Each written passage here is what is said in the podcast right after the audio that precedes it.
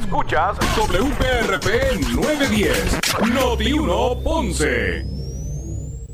Noti 1 no se solidariza necesariamente con las expresiones vertidas en el siguiente programa. Ponce en Caliente es presentado por Muebles por Menos. Son las 12 del mediodía en Ponce y todo el área sur. Todo el área sur. Y la temperatura sigue subiendo. Luis José Moura ya está listo para discutir y analizar los temas del momento con los protagonistas de la noticia. Es hora de escuchar Ponce en Caliente por Notiuno 910. Bueno, saludos a todos y muy buenas tardes. Bienvenidos, soy Luis José Moura. Esto es Ponce en Caliente.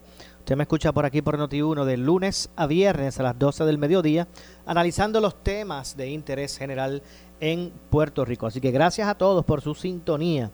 Hoy, mm, eh, miércoles 2 de junio del año 2021. Hoy vamos a estar hablando, entre otras cosas, sobre eh, una conferencia de prensa que en este momento se está llevando a cabo en la Casa Alcaldía de Ponce, específicamente en el Salón de los Alcaldes de la Alcaldía de Ponce, convocada por la Federación de Alcaldes, allí presente su presidente Luis Javier Javier Hernández, alcalde de Villalba, el alcalde de Ponce, eh, eh, Luis M. Irizarri Pavón, el alcalde de Juanadías, Ramón Hernández Torres y el alcalde de Guánica están ofreciendo declaraciones. Vamos a ver si podemos pasar de inmediato porque la conferencia se está desarrollando en este momento y vamos a escuchar que está que está expresando. En este momento habla el alcalde de Villalba y presidente de la Federación, eh, Luis Javier Hernández. Función de casos, nuestros estudiantes no pueden seguir en educación virtual por toda la vida. Eh, independientemente del esfuerzo que hagan que hacen los maestros, yo como padre eh, de dos niñas que están en educación virtual, doy fe del sacrificio que ellos dan, pero también doy fe de que no es la educación que nosotros aspiramos. Tiene que haber esa, esa educación eh, presencial. Si queremos tener, retomar las clases en agosto, hay que atender el asunto por unas cortas, hay que poner a trabajar la infraestructura de las escuelas que llevan un, más de un año sin estar usándose. Hay que auscultar la posibilidad de abrir escuelas que fueron cerradas bajo la administración de, Julia Keller por las circunstancias de distanciamiento físico. Así que hay muchos elementos que hay que trabajar. Eh, la pregunta hacia el gobierno es cuál es el plan de acción y cómo los municipios estamos integrados en este plan de acción, porque desde el día uno hemos estado dispuestos a ayudar.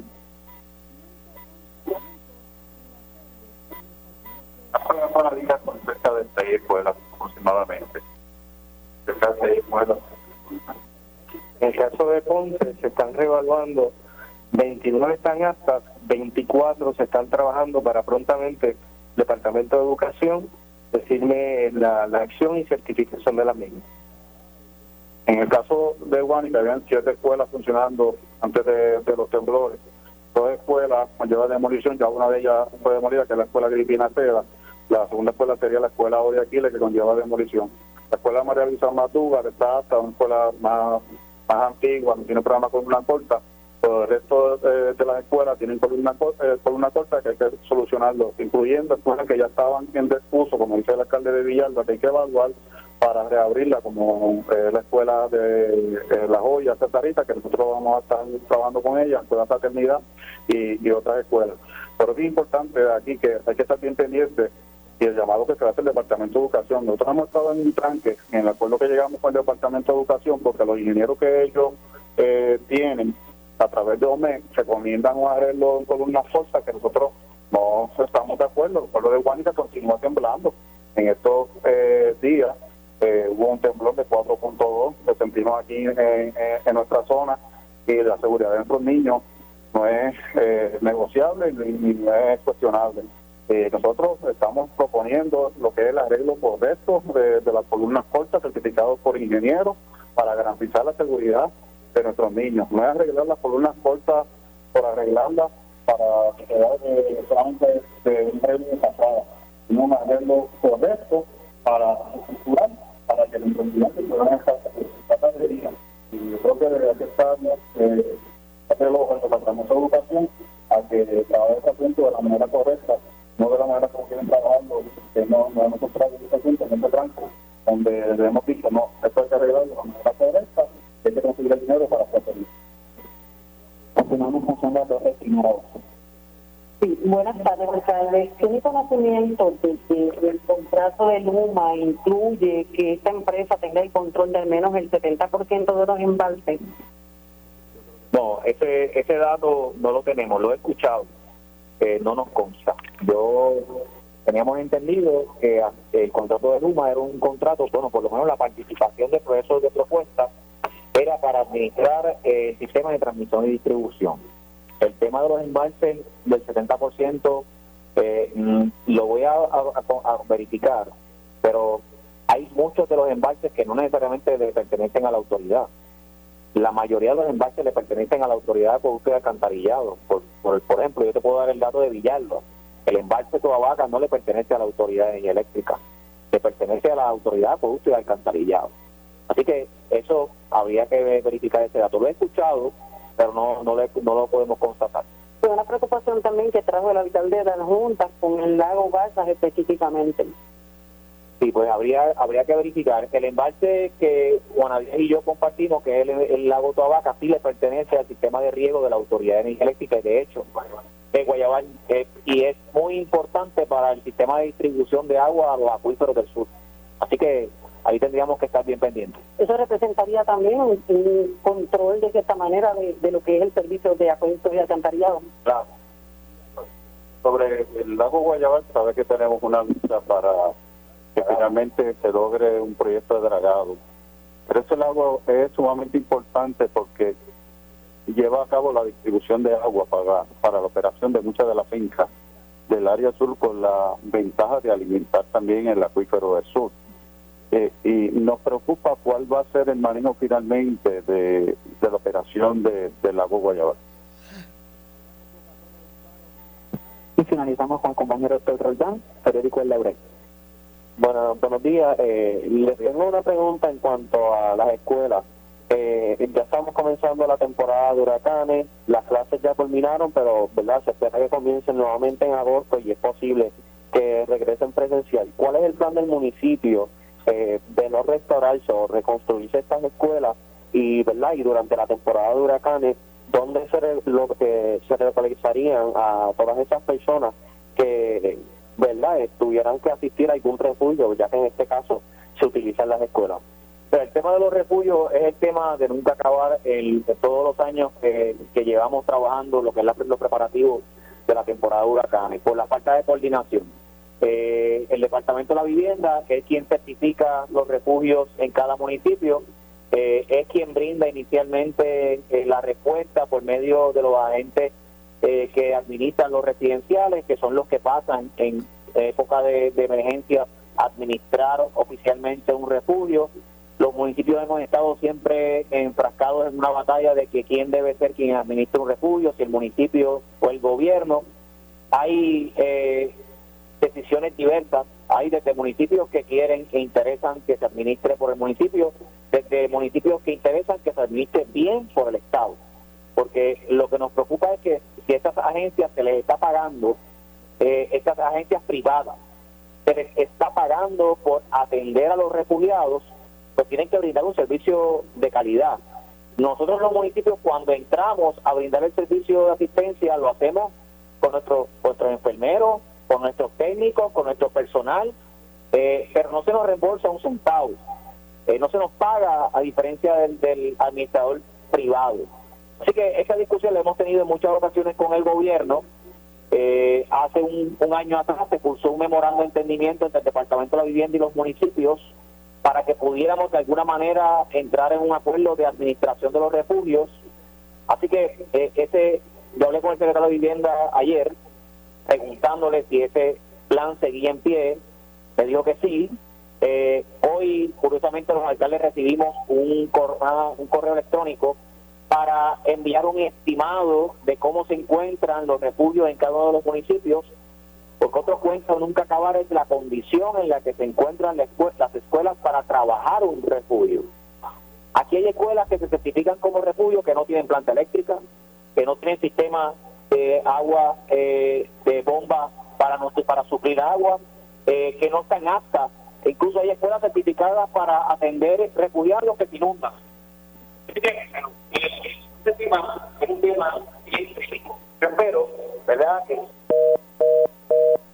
A ver si retomamos eh, eh, la conexión eh, con la conferencia de prensa, que es en vivo en este momento, se está llevando a cabo. Así que vamos a ver si podemos retomar la comunicación para que podamos escuchar. Esta conferencia de prensa se está celebrando en este momento en la Casa Alcaldía de Ponce, la Asociación de Alcaldes que preside eh, Luis Javier Javier Hernández, alcalde de Peñuela, de eh, Villalba, que era el que estaban escuchando en este momento, junto al alcalde de Ponce, obviamente, doctor Luis Irizarry Pavón, alcalde de, de Juana Díaz, Ramón Hernández Torres, y el alcalde de, eh, de Guánica, Titi eh, Rodríguez, pues están ofreciendo declaraciones a los medios y vamos a ver si podemos regresar entonces a, a escuchar.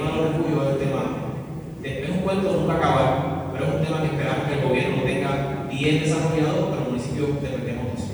Durante tormentas, ¿verdad? Es, bien importante eh, el hecho de los puertos y los aeropuertos. Ustedes juntos como alcaldes lucharán por el puerto de la América.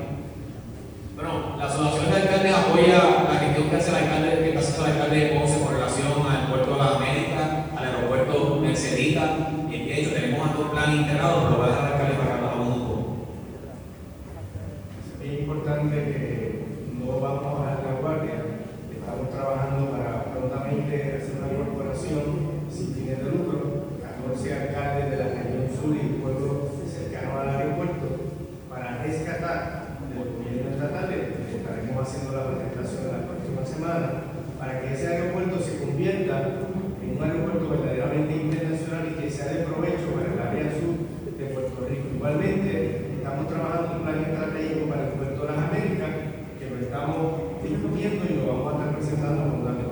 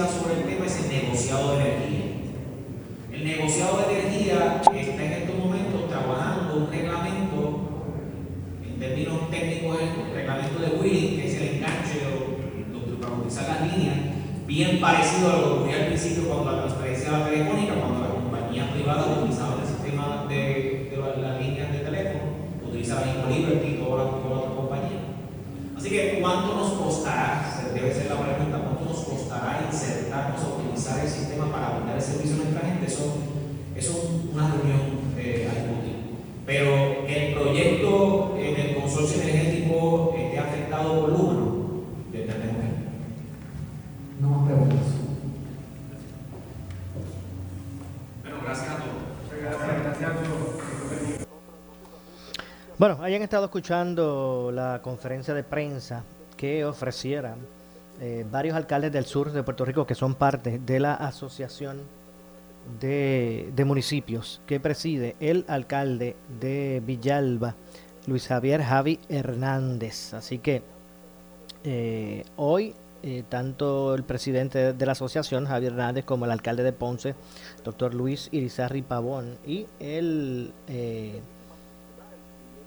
alcalde de, de, Juana Díaz y el de Guánica estuvieron pues eh, en conferencia de prensa dando detalles de varios aspectos relacionados al, al, gobierno, a lo que fue el contrato eh, con Luma Energy, entre otras cosas. Así que eh, en ese sentido vamos entonces a retomar unos minutos de lo que fue esa exposición que se hiciera, comenzando con eh, lo que dijo en primera instancia el alcalde de Ponce, el doctor eh, Luis Irizarry Vamos a retomar el audio para ustedes. alcalde de Puerto Rico, eh, Luis Javier Hernández, nuestro amigo y hermano alcalde de Juanadías, Francisco Hernández, y este su alcalde de Ponce, dándole la bienvenida en el día de hoy, dando también las gracias a la Asociación de Alcaldes por darle esta prioridad a nosotros los alcaldes del sur para llevarle información importante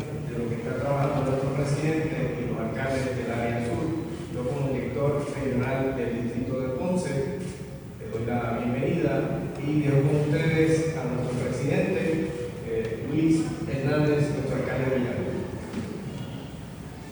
Buenos días, tengan todos. Gracias a nuestro alcalde de Ponce por recibirnos en su casa alcaldía para discutir un tema muy puntual, muy importante que en estos tiempos eh, nos preocupan a todos y agradecerle a mi querido alcalde de Juana Díaz, Ramón Hernández Torres, que siempre ha estado eh, dando la batalla por las causas más importantes de nuestro país, especialmente de los municipios del sur.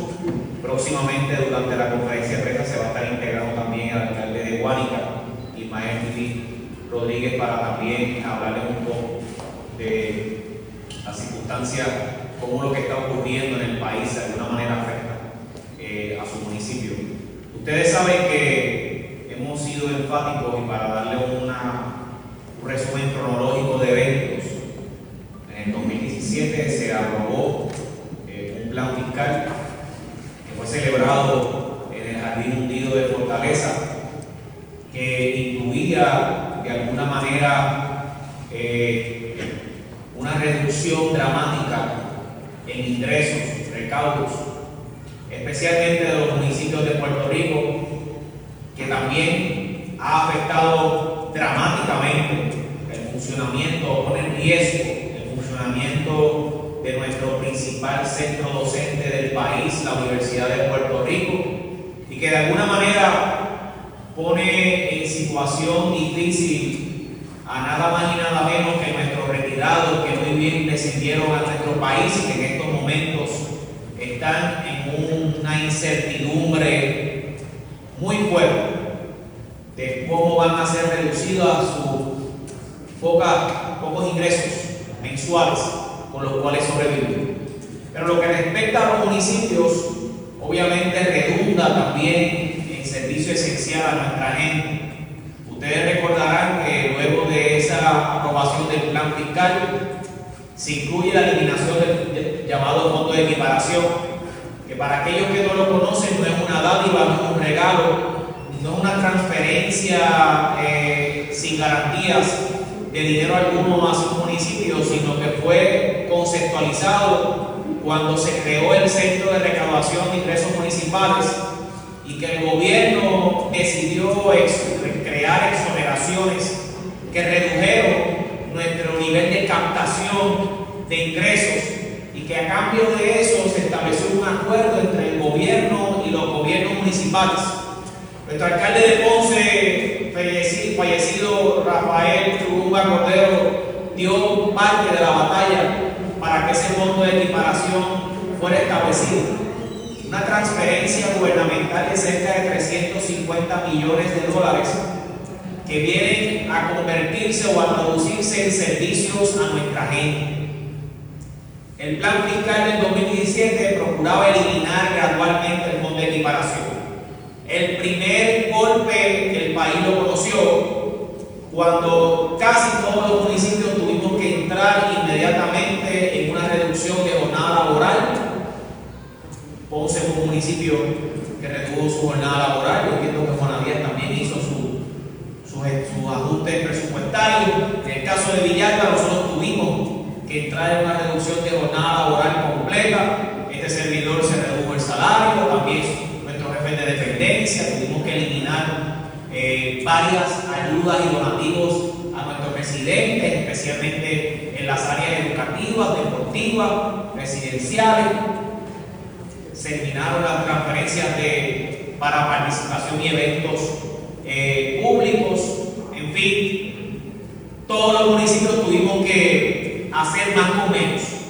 Quien más y quien menos recibió una, una reducción en su presupuesto de hasta un 15, desde, desde un 15% hasta un 25% de su presupuesto.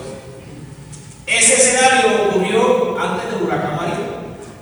Cuando el huracán María nos azotó, tuvimos que salir a la calle los municipios ya con una empleomanía reducida, con limitación de recursos y con un gobierno estatal que no se comunicaba.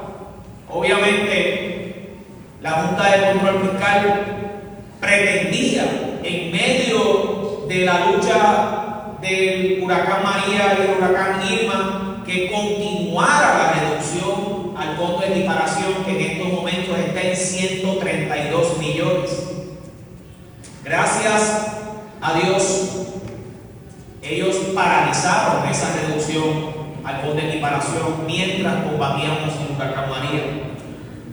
Obviamente sabían que estábamos brindando el servicio esencial más importante Luego vienen los temblores y hoy por eso decidimos hacer esta conferencia de prensa en el sur, porque adicional a la lucha que todos los alcaldes en el país estamos brindando para la recuperación post María, la recuperación durante la pandemia, los municipios del sur tienen un tercer evento importante que atender con la situación de los sismos.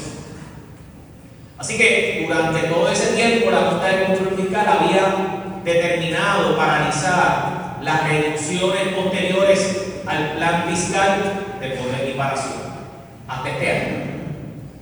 La Junta de Control Fiscal continúa empecinada en querer reducir el fondo de equiparación este año, llevarlo de 132 millones a 88 millones, una reducción de cerca de 44 millones para el próximo año hacer otra reducción adicional para solamente dejarlo en 44 millones y en un periodo de tres años eliminarlo por completo.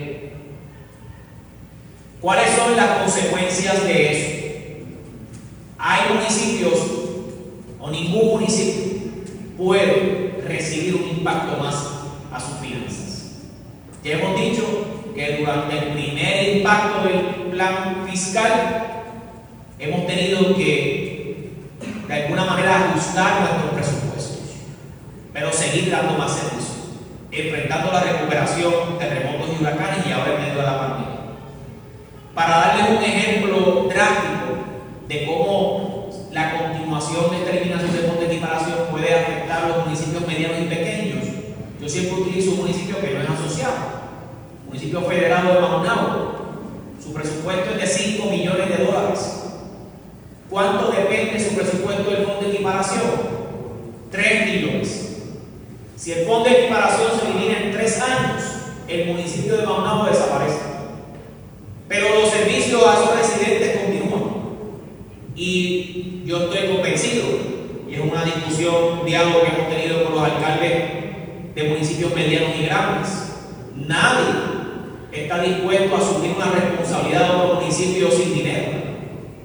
Precisamente esa es la discusión que estamos llevando de la descentralización, de que los servicios gubernamentales se acerquen más a la gente y no tiene ninguna lógica que nos limiten los servicios. Así que nuestro llamado hoy, desde el sur, a la Junta de Control Fiscal, es que escuche nuestra petición que por primera vez, después de firmado el plan fiscal, el gobierno de Puerto Rico la legislatura de Puerto Rico y los 78 municipios estamos unidos en el reclamo de que se enmiende el plan fiscal. Antes la directora ejecutiva Ana María decía que ella no tenía ningún problema con el fondo de equiparación, pero que el gobierno no le había pedido que se enmendara el plan. Pues ahora tiene la petición. ¿Por qué no la contesta? ¿Por qué se empecina en seguir estrangulando los eh, municipios de Puerto Rico cuando Ahí escucharon eh, al alcalde de Villalba, Luis Javier Javier Hernández, presidente de la Asociación de Alcaldes, junto al alcalde de Ponce, eh, el de eh, Luis Irizarry Pavón, el de Juana Díaz y el alcalde de Guánica. Así que vamos para pausa, regresamos con más. Esto es Ponce en Caliente. En breve le echamos más leña al fuego en Ponce en Caliente por Notiuno 910. Somos Noti 1630, la emisora de noticias de mayor poder en tu radio. Escúchanos por el 630 AM y por el 94.3 FM. Ya entramos en la temporada de huracanes y solo Noti 1630 tiene a la meteoróloga más respetada y seguida en Puerto Rico. No podemos descartar esas ráfagas de 45 a 50 millas por hora. De hecho, ya vimos una de 44 en San Juan, pero sí también podríamos ver ráfagas mayores en el interior de la isla, en la zona montañosa. Tenemos el personal más completo para que estés informado de cualquier amenaza que tengamos con los fenómenos atmosféricos. En algún punto, moviéndose al sur de la región, pueda llegar a ser tormenta. Por eso es que mantienen el aviso de tormenta tropical para Puerto Rico. Solo nosotros tenemos la cobertura Alerta 630, temporada de huracanes 2021. Somos Noti 1630, primera fiscalizando. En Luma, te servimos mejor para que brilles con más fuerza.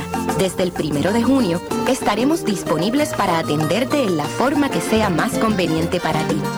Llámanos al 1844-888-LUMA.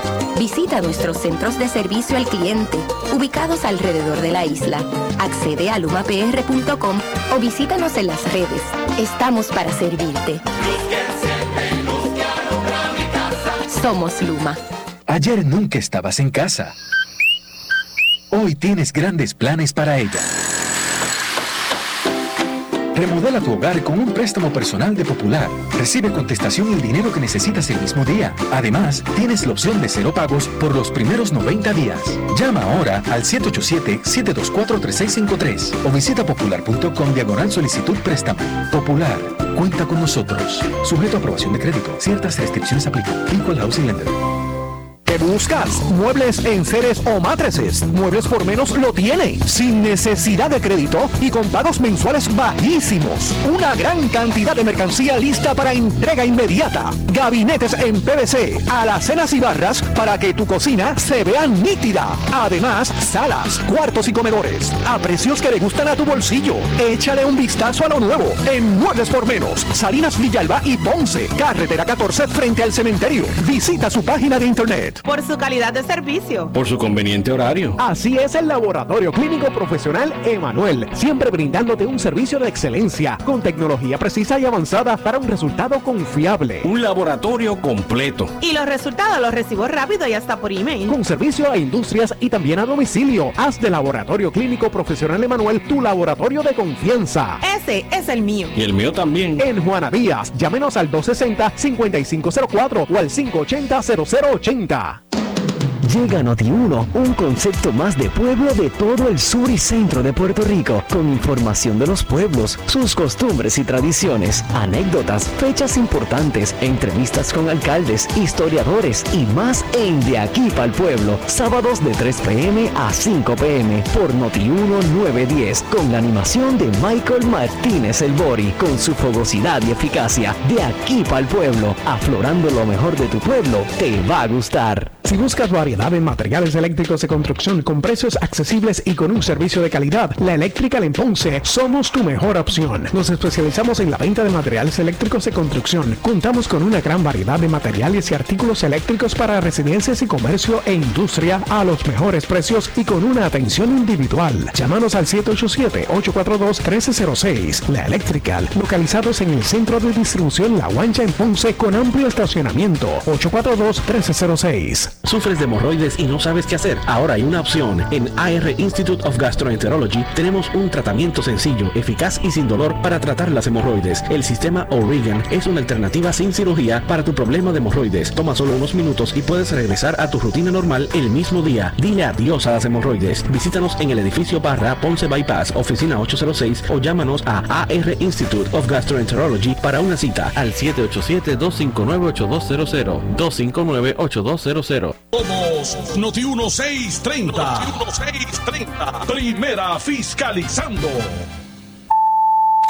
Noti 1630 presenta un resumen de las noticias que están impactando a Puerto Rico ahora. Buenas tardes, señores. Soy Luis Dalmau Domínguez y ustedes escuchan Noti 1630 Primera fiscalizando. Última hora 1234.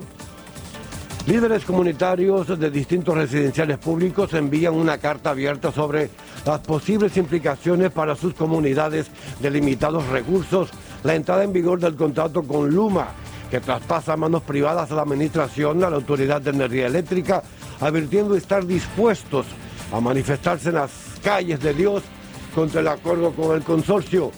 En un comunicado expresaron que toda vez que el gobernador Pedro Pierluisi no cumplió con su compromiso de campaña de revisar y enmendar el contrato con Luma y no le importó al gobernador, como tanto los empleados de la Autoridad de Energía Eléctrica y el pueblo en general, fuese afectado. Nos vemos en la obligación de desaprobar públicamente sus acciones. Los líderes de los residenciales públicos advierten que levantamos nuestra voz de protesta hacia las acciones que van contrarias a que tengamos un techo seguro. Si hay que tirarse a la calle, así lo haremos. No les quede la menor duda. Noti una última hora, 12.35. Mientras el ex secretario de Asuntos Públicos, Ramón Rosario, considera en el programa Pablo Limpio que el presidente cameral, Rafael Hernández, abusa de la policía al insultar a varios agentes que custodiaban el Capitolio durante el fin de semana durante una manifestación religiosa contra el contrato de Luma Energy. Intervienen Jerry Rodríguez e Iván Rivera. Los que estaban allí eran, tenían, los que tienen la camisa negra Sí, o con pantalón khaki. Con, con pantalón khaki y esas personas siempre están allí adscritos a esa a ese cuartel y no se necesita coordinación Pero- para que para que lleguen. Jerry, y ese es un buen punto que trae el senador, pero ¿qué importa si eran operaciones tácticas o no? La realidad es que fueron a proteger propiedad pública y tienes un funcionario al nivel de Tatito Hernández, el presidente de la Cámara, que vaya a insultarlos a decir que él manda allí, cuando él no manda allí, punto, no manda allí ni tal vez en su casa y cuidado, pero allí eso es propiedad pública que la policía de Puerto Rico viene obligada a defender y a proteger de cualquier manifestación independientemente de la que sea. Este, la manifestación no era dentro del Capitolio, pues eso se hace para evitar cosas que han pasado en el pasado en la Asamblea Legislativa, donde incluso rompieron en una ocasión las rotondas, es donde está la Constitución de Puerto Rico. hay- Como ocurrió el 6 de enero en el Congreso de los Estados Unidos, esas cosas tú las haces para evitar, no para impedir la manifestación, pero que él llegue y dé instrucciones a la policía, pues me parece que, que es, un- que es lamentable. Él estaba tratando de distanciarse y decir, no, el que está en contra del pueblo es el gobernador, yo soy el, de la legislatura, yo no quería la policía aquí, yo, ustedes manifestantes, manifiesten. Y quiso hacer la distinción y tirar la raya, ¿no? En cuanto a eso, pero creo que no lo hizo de la manera adecuada. Y finalmente el presidente dominicano Luis Abinader informa hoy que habló con su homólogo chino Xi Jinping sobre las relaciones bilaterales de los países. Agradecí de manera especial el permitir la exportación de las vacunas a República Dominicana, dijo el presidente dominicano en un tuit publicado esta mañana. El mandatario también dijo que hablaron de incrementar el intercambio comercial y las exportaciones de la República Dominicana en el gigante asiático según publica el periódico Listín.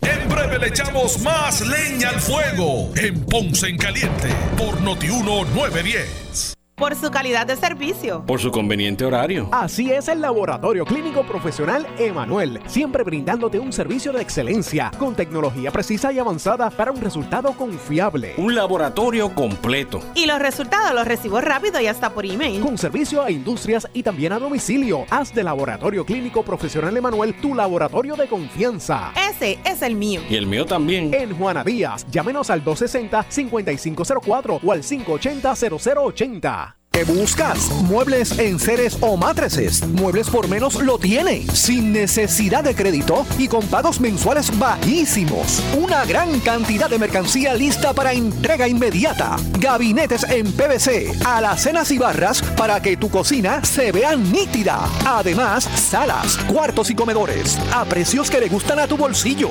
Échale un vistazo a lo nuevo en Muebles por Menos, Salinas Villalba y Ponce, carretera 14 frente al cementerio. Visita su página de internet.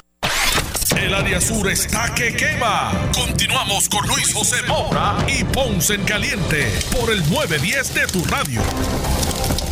Estamos de regreso, estamos de regreso. Soy Luis José Moura, esto es Ponce en Caliente, como de costumbre, de lunes a viernes, de 12 a 1 de la tarde, eh, por aquí por Noti1, analizando los temas de interés general. Y el presidente del Senado de Puerto Rico, José Luis Dalmao, eh, dio a conocer eh, lo relacionado a un recurso legal que, pre- que presentaron, que presentó el Senado, eh, en busca de que quede nulo el contrato con Energía Eléctrica y Luma Energy. Así que vamos en este momento a escuchar, ¿verdad?, de, que, de los detalles de este recurso presentado eh, por el Senado de Puerto Rico. Gracias por estar aquí. Me acompaña el compañero Luis Vega Ramos, que fue compañero legislador y es compañero asesor de el Senado de Puerto Rico y le pedí que estuviera junto a mí por alguna duda o pregunta técnico-legal que haga falta contestar, que él me pueda acompañar y asistir. Estoy convocándolos en el día de hoy porque estoy presentando dos piezas legislativas y un recurso judicial donde estoy anunciando que el contrato de Luma con el gobierno de Puerto Rico, entiéndase con la Autoridad de Energía Eléctrica, es uno nulo. Y voy a detallar por qué estoy diciendo que es nulo. Así que voy a radicar un recurso judicial para que el tribunal en Puerto Rico pueda decidir el planteamiento que le estoy haciendo, número uno. Número dos, voy a radicar una petición, eh, ya está sometida ante el Senado, para que el registro de la propiedad en Puerto Rico, basado en la ley hipotecaria, nos notifique si hay algún tipo de asiento, presentación o inscripción del contrato de Luma. Y número tres, voy a presentar una resolución concurrente ordenándole al registro de la propiedad de no ver haber ninguna presentación de un contrato o documento en el registro de la propiedad que no permita que se inscriba ninguno hasta tanto la Asamblea Legislativa investigue los alcances de este contrato. Ustedes saben que ha habido una investigación en la Cámara de Representantes y otra en el Senado, pero esto va directamente a lo que es el contrato. Y esto no es ajeno a lo que hablé el primer día de mi reunión oficial con el señor gobernador en torno a las diferencias que tenía con este contrato. La respuesta del señor gobernador fue nombrar un comité presidido por el entonces secretario de Estado Larry Selhammer para dilucidar los planteamientos públicos y los que en mi carácter eh, como presidente del Senado le había planteado al señor gobernador. Han transcurrido prácticamente cinco meses sin que haya ningún tipo de eh, solución, presentación, eh, documentación que indique en qué se basó ese comité y cuáles fueron los resultados de, ese, de esa investigación. Así que estoy radicando entonces un recurso judicial porque el contrato es nulo por no cumplir con la ley por el registro hipotecario del Estado Libre Asociado de Puerto Rico, entiéndese la ley 120 de 2015, según ha sido enmendada, que establece que todo contrato de alianza público-privada debe ser presentado en el registro de la propiedad. Para cumplir con la ley hipotecaria y para cumplir con la ley de alianza público-privada, vuelvo y digo, la ley 220 del 215, que es la del registro inmobiliario, entiéndase la ley hipotecaria. Voy a citar los artículos en breve. También estoy certificando que un periodo no mayor de cinco días que nos digan si existe o no escritura, documento o instancia inscrita entre el registro de la propiedad en torno al contrato de alianza público-privada. Presentando también la resolución concurrente, como ya les dije, y en el recurso legal estoy pidiendo una sentencia declaratoria del tribunal estableciendo la nulidad del contrato de esa alianza público-privada por incumplir con la inscripción del mismo en el registro de la propiedad al amparo de los artículos 4, 162, 163, 164 de la Ley de Registro Inmobiliario de Puerto Rico, así también como el incumplimiento con las reglas 162.1, 163.1 y 164.4 de dicho registro. También en ese registro, perdón, en ese recurso legal, estoy pidiendo que se emita un injunction preliminar como permanente para que Luma no pueda ejercer ninguna de las facultades otorgadas en el contrato cuestionado y para que se reviertan todas las acciones y prestaciones hechas al amparo del mismo, incluyendo el pago de los 1.200 millones de fondos públicos a Luma, ordenados por la jueza Taylor Swain y la Junta de Supervisión Fiscal. Y finalmente, también estoy presentando en ese recurso una solicitud en torno a que la Autoridad de Energía Eléctrica y la Oficina de Alianza Público-Privada y sus respectivas juntas y directores ejecutivos para que se abstengan de iniciar cualquier acción para lograr la inscripción tardía o por medios distintos a los provistos por ley del registro inmobiliario del contrato de la Alianza Público-Privada de Luma. Principalmente, y aquí quiero entrar un poquito más, el contrato o el documento que hace el gobierno de Puerto Rico, entiéndase la Autoridad de Energía Eléctrica con Luma, es uno de alianza público-privada. Esa ley de alianza público-privada del 2009 establece la obligación de cumplir con las leyes federales y locales aplicables. Y estoy citando el contrato. La disposición del contrato de alianza se regirá por las leyes del Estado Libre Asociado. Y más importante aún, al amparo del artículo 19 de la ley 29 del 2009 según enmendada, esa es la ley de alianza público-privada. En específico, habla de los contratos que no son de aplicación a las alianzas público-privadas, pero no hace eh, ninguna excepción en cuanto al deber de inscribir este contrato, como dice la ley, en el registro de la propiedad. Quiero señalar también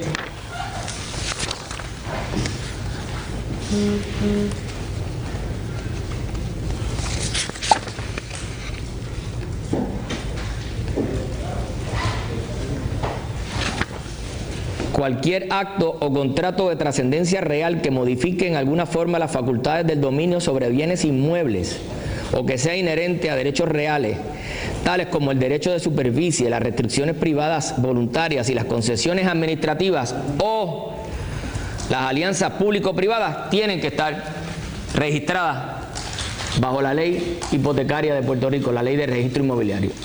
Y este contrato no lo está, por lo tanto es nulo por no cumplir con las leyes de Puerto Rico según lo dispone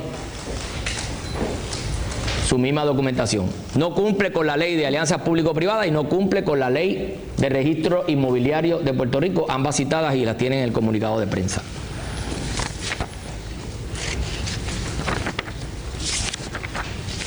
Así que yo espero que los compañeros en la legislatura aprueben la petición y la resolución concurrente y el recurso legal está siendo radicado eh, en estos momentos para que el tribunal, basada en la información que tenemos de que no ha sido el, contrato, no ha cumplido con la ley, se le declare nulo. Porque esto, usted se hizo el ejercicio, ¿en qué ocasión?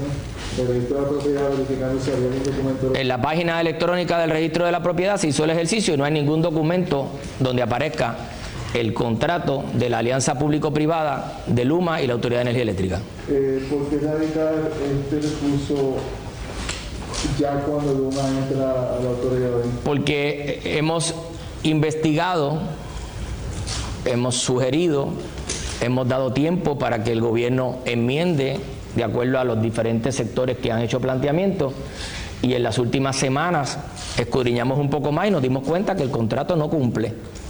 Así que no estábamos listos para radicar el documento hasta tanto no tuviéramos toda la información. Para usted tiene conocimiento, para tenerlo independientemente de la razón que tengan, ¿desde cuándo eh, ustedes tienen conocimiento de esta situación que están denunciando hoy? Hace poco más de una semana.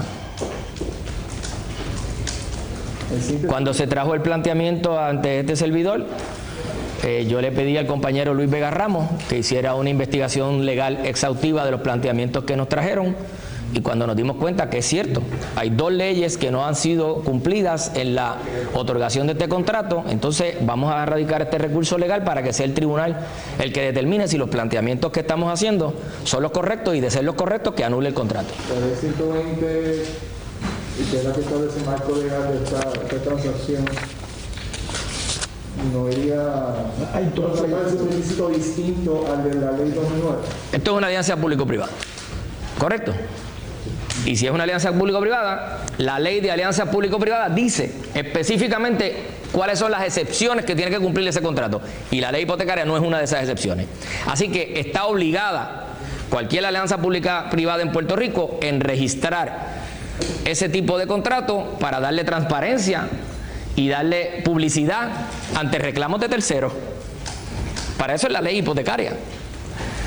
Entonces, además de eso, aquí se enmendó la ley hipotecaria en el 2015 y se establecieron unos requisitos por los cuales tiene que pasar todo este tipo de contratación, incluyendo las alianzas público-privadas, y está claro en el artículo. Ustedes van a ver los artículos y, y están claros, no, no, no están sujetos a interpretación ni a especulación, está claro. La alianza público-privada tiene que registrarse, sí. Luma y Autoridad de Energía Eléctrica, cuando hicieron el contrato, ¿se registraron? No. Bueno, pues vamos al tribunal. Bueno, ahí están escuchando al presidente del Senado de Puerto Rico, José Luis Dalmao, expresar eh, eh, los argumentos eh, que sustentan esto, este recurso presentado legal que busca hacer nulo el contrato con Luma Energy. Hacemos la pausa, regresamos con más. Esto es Ponce en Caliente.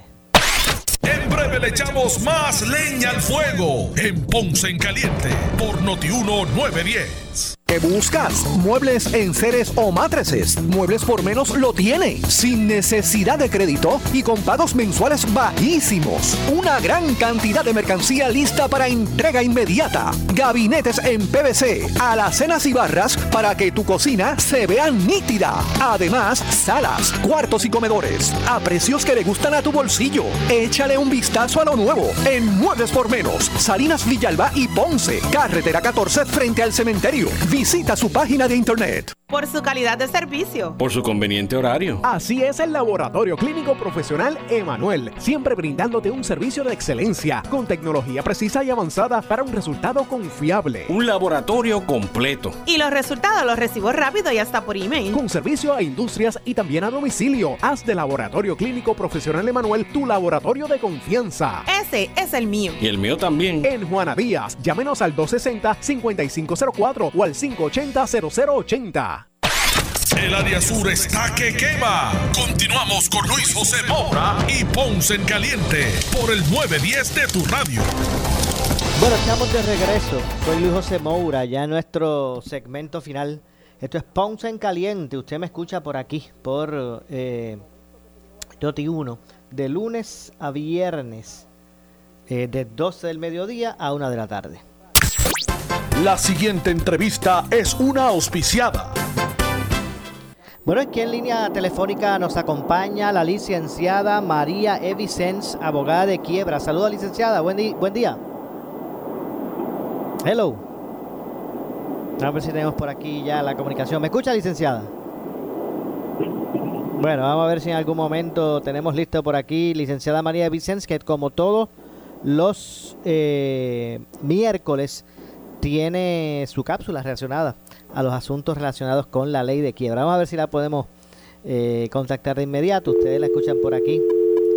Eh, de lunes, bueno, no los, todos los miércoles. Aquí analizando los temas de interés y obviamente pues hablando sobre los temas de quiebra. Ya la tenemos de regreso. Vamos a ver si ya nos escucha ahora al aire. Saludos, licenciada. A ti, a los radioescuchas y a los que nos ven por Facebook. ¿Cómo está todo? ¿Todo en orden? Todo en orden, Moura, aquí esperando tu llamada. bueno, pues obviamente queremos conocer eh, en esta ocasión eh, su respuesta ante la siguiente pregunta. Después que radique mi quiebra, ¿los acreedores van a dejar de llamar? ¿De llamarme? Sí, Moura, esa es una de las de las razones principales por la que la gente ya cuando está tan ansiosa que están empezando a recibir esas llamadas continuas de los acreedores, que no solamente llamadas, muchas veces se les presentan hasta en sus lugares de trabajo, en la casa, y a eso los va desesperando y es porque llegan a, a radicar la quiebra, licenciada, no puedo más, yo pierdo el sueño, no no me dejan, es un acoso día y noche, porque así, es Moura, hasta por la noche. Pero sí, ese es precisamente uno de los beneficios más grandes que tiene la ley de quiebra. Cuando tú radicas una quiebra, automáticamente, no es que hay que ir a buscar un tribunal, una orden ni nada, entra en vigor lo que se conoce como la paralización automática. Eso quiere decir que nadie que es tu acreedor y que ha sido incluido en tu petición de quiebra y notificado tarde unos cuantos días, tú radicas hoy, la corte recibe porque nosotros radicamos electrónicamente, no es por correo ni hay que ir físicamente, es por electrónicamente. La corte, tú puedes radicar a la hora que sea, a la una de la mañana, a las 12 de la noche, a la hora que tú quieras. Y va a tardar como tres días en lo que la corte envía sus cartas a todos los acreedores y quedan notificados de que usted ha radicado una quiebra. Y la ley no permite que se haga una gestión de cobro más en un futuro para contra esa persona que ha radicado una quiebra. De lo contrario, tú estarías incurriendo en una violación a la paralización automática y eso es una demanda dentro del proceso ex que es la quiebra ex parte que solamente una persona es la que lleva a cabo el proceso eh, contrario a un proceso adversativo donde es una parte contra la otra. Pero si ya tú le violas la paralización automática a alguien, entonces entras y puedes radicar un proceso adversativo contra esa persona que te violó eh, eh, tu derecho de estar sin que nadie te, te haga ninguna gestión de cobro alguna. Ahora, Maura, como siempre pasa en todas las situaciones que se nos presentan, hay algunas situaciones en donde esa paralización automática o no entra en vigor o no existe o entra en vigor y solamente es por 30 días, por ejemplo.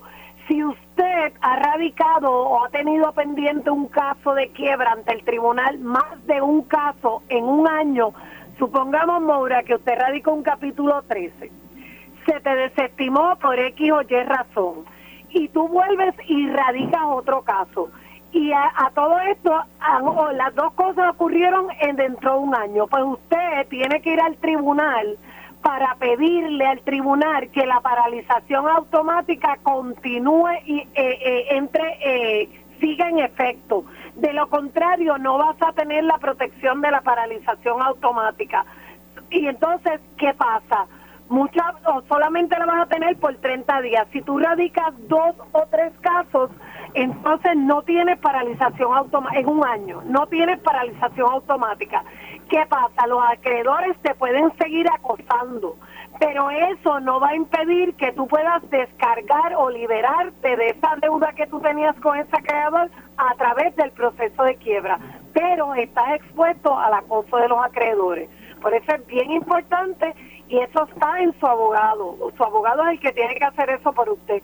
Por eso cuando usted vaya a radicar quiebra, radique, asesores y busque las personas adecuadas. Para eso en la oficina estamos para orientarle. Nuestra orientación es gratuita, confidencial.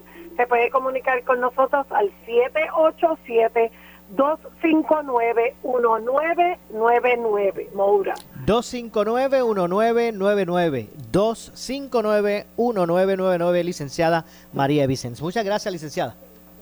A la orden, Moura. Hasta la próxima. Igualmente, la espero el próximo miércoles con más de estas cápsulas relacionadas eh, con los, las leyes de quiebra. Así que gracias a la licenciada María Vicens, pueden comunicarse con ella y su oficina al 259 19 99. Muchas gracias. Y de esta forma nos despedimos, no nos resta tiempo para más.